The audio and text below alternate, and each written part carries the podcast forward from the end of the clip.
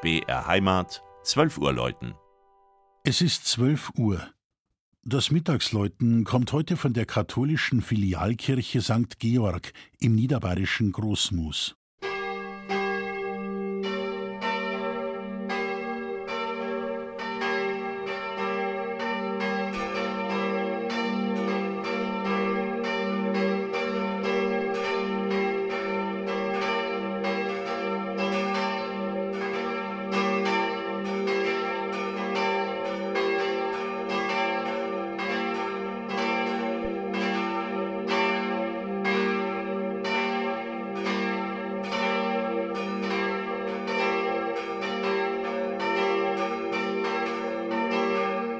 Der ungewöhnliche Name des Dorfes südöstlich von Kelheim lässt sich von einem großen Moos herleiten.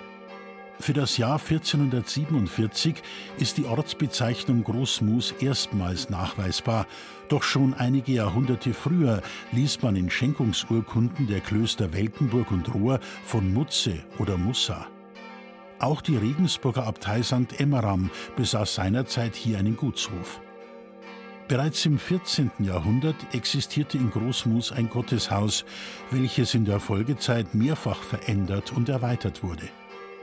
Den größten Eingriff stellte sicher der Neubau des Kirchenschiffs in den 1930er Jahren dar, bei dem man die traditionelle Ostausrichtung aufgab.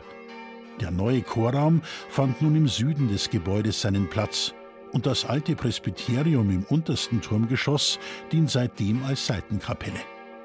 Dort befindet sich auch die Hauptsehenswürdigkeit der Georgskirche, nämlich wertvolle Decken und Wandfresken, welche Fachleute ins späte 15. Jahrhundert datieren.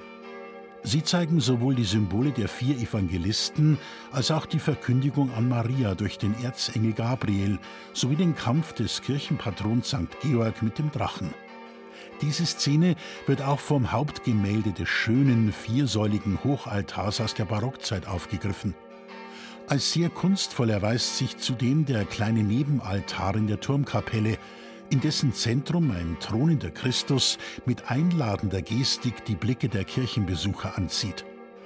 Vom Turm mit den auffälligen Urgiebeln im Spitzhelm tönt ein Glockentrio in die nördlichsten Ausläufer der Hallertau hinaus.